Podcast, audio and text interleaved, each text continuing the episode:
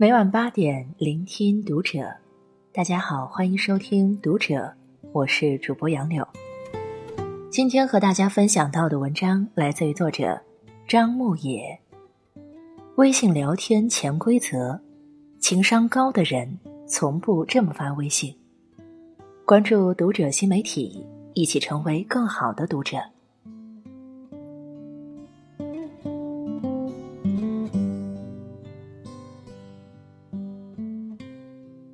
毫无疑问，微信已经成为了现代人花时间最多的社交软件。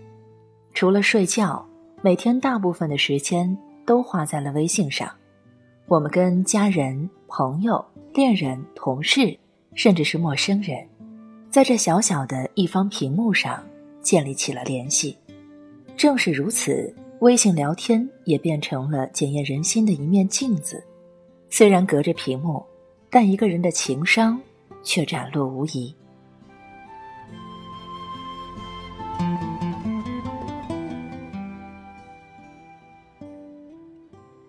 及时回复消息是一种尊重。你一定遇过这样的人：你发微信给他，焦灼的等待回复，结果他迟迟没有回应。你以为他有事在忙，所以没时间回复你，结果。扭头你就看到他在发朋友圈，或者在群里跟别人聊得火热，那一刻你是什么感受？是不是感觉自己被忽视了，自尊受到很大的打击？我们可以换位思考一下：如果你在群里发了消息，没有人搭理你，你是什么心情？如果消息发出去，其他人都没有反应，只有一个人做了回复。你会不会对这个人好感倍增呢？没错，我们的确会遇到因为手头有要紧的事，来不及回复的情况，或者是想过会再回，结果忘记回复的情况。但事后也应该简单的解释两句，对方并不是不会通情达理，可你闷不吭声，就会让对方觉得你很没有礼貌。刚参加工作那会儿，领导就教导我说：“客户发的消息要及时反馈，如果你懂，就如实解答；如果你不懂，就解释说请示过后立马回复。但你不能把客户晾在那里，不管不顾。”后来我发现，如果及时回复消息，不管这个问题能不能及时得到解决，客户都会对你越来越信任。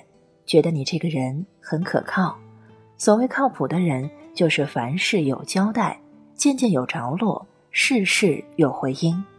工作上及时回复消息是一种能力的反馈，生活中及时回复消息是一种细微的尊重。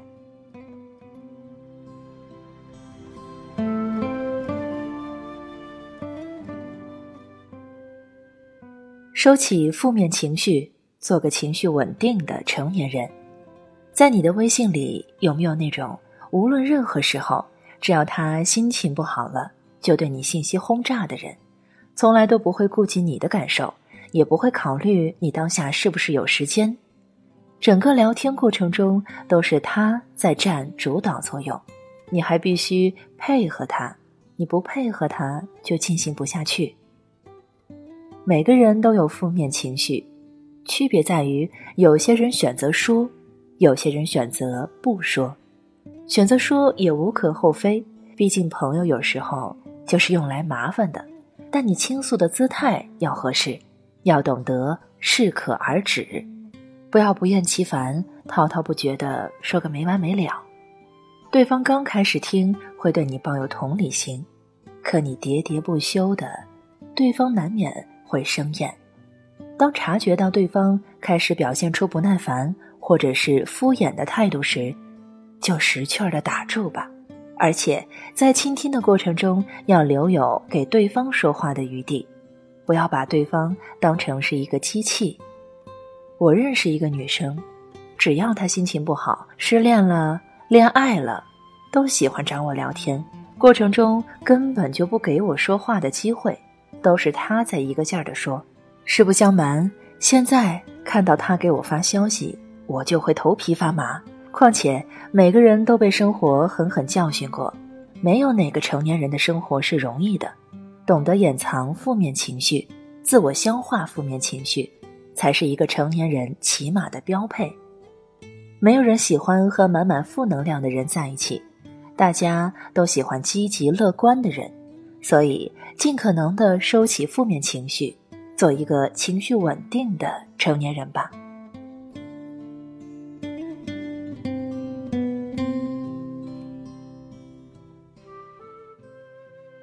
发语音是先经过对方同意，微信语音的确方便了联系，但这种便利更多的是对发的人，收的人就未必了。很多人喜欢不分场合、不分时间的发语音，自己说的痛快了，但听的人可就惨了。有人说发语音暗含了一条鄙视链，用语音和你聊天的人，多数是你有求于对方。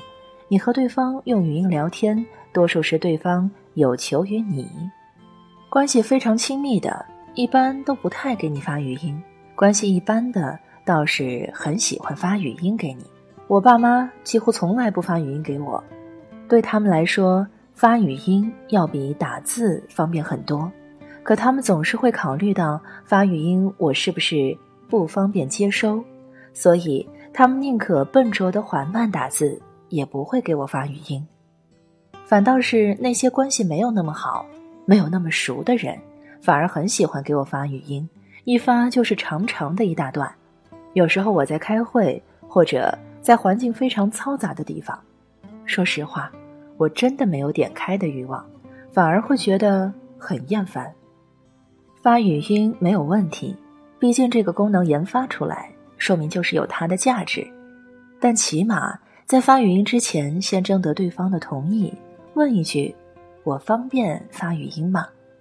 语音聊天是方便自己，麻烦别人；文字聊天是麻烦自己，方便他人。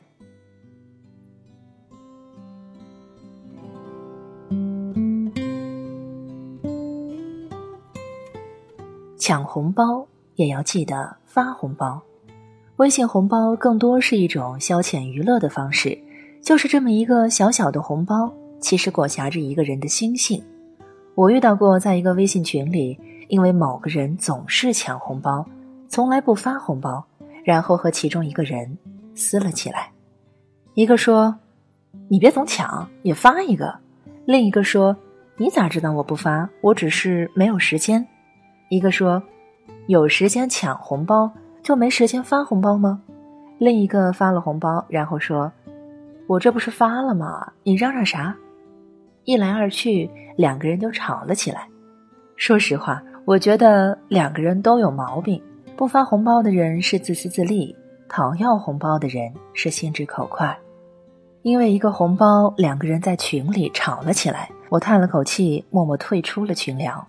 除了只抢红包不发红包的人，还有一种人也颇为反感，那就是。没有参与整个聊天过程，不了解实情的情况下，见了红包就要点开的。因为租房，合租室友之间有个群，有啥费用都会均摊，然后发在群里。每次别人刚把费用发在群里，该收红包的人还没有来及收，就被人抢走了。虽然他后来还了回来，可我怎么都觉得这人很轻佻，很闲。我很讨厌。那些红包开了挂的人，因为他破坏了大家的愉悦氛围。你看，小小的一个红包，居然暗含了这么多内容。除了逢年过节，我几乎不在任何群里抢红包，抢了也会象征性的发一个，来而不往非礼也。不要因为一点蝇头小利，让自己在众人面前丢了脸面。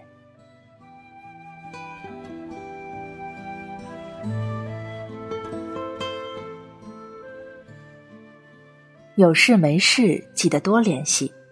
翻阅和某些人的聊天记录，你会发现很简单，也很可笑。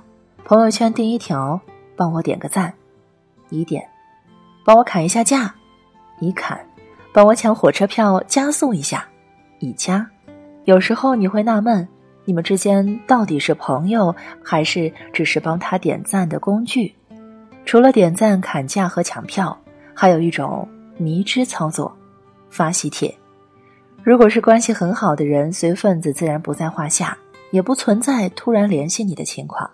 如果是关系压根儿就不怎么熟悉的人，也很好办，就是装作熟视无睹。为难的是关系说好不好、说坏不坏的人，随份子吧，好像关系还没到这个程度；不随吧，又觉得面子上过不去。平时里几乎不怎么联系的人，他只是轻轻动了一下手指，最后却把难题丢给了你。所以。朋友之前有事没事要多联系、多走动，不要只有有事的时候才会想起对方，这样一来显得目的性很强，也很冒犯。如果这个人的关系还没有达到经常联系的程度，那么要砍价投票的链接也就不要轻易发给对方了。微信是个小社会，一条消息、一个链接都会透露出一个人的情商。所谓高情商，就是有分寸、懂进退，不让对方难堪，能让他人内心温暖。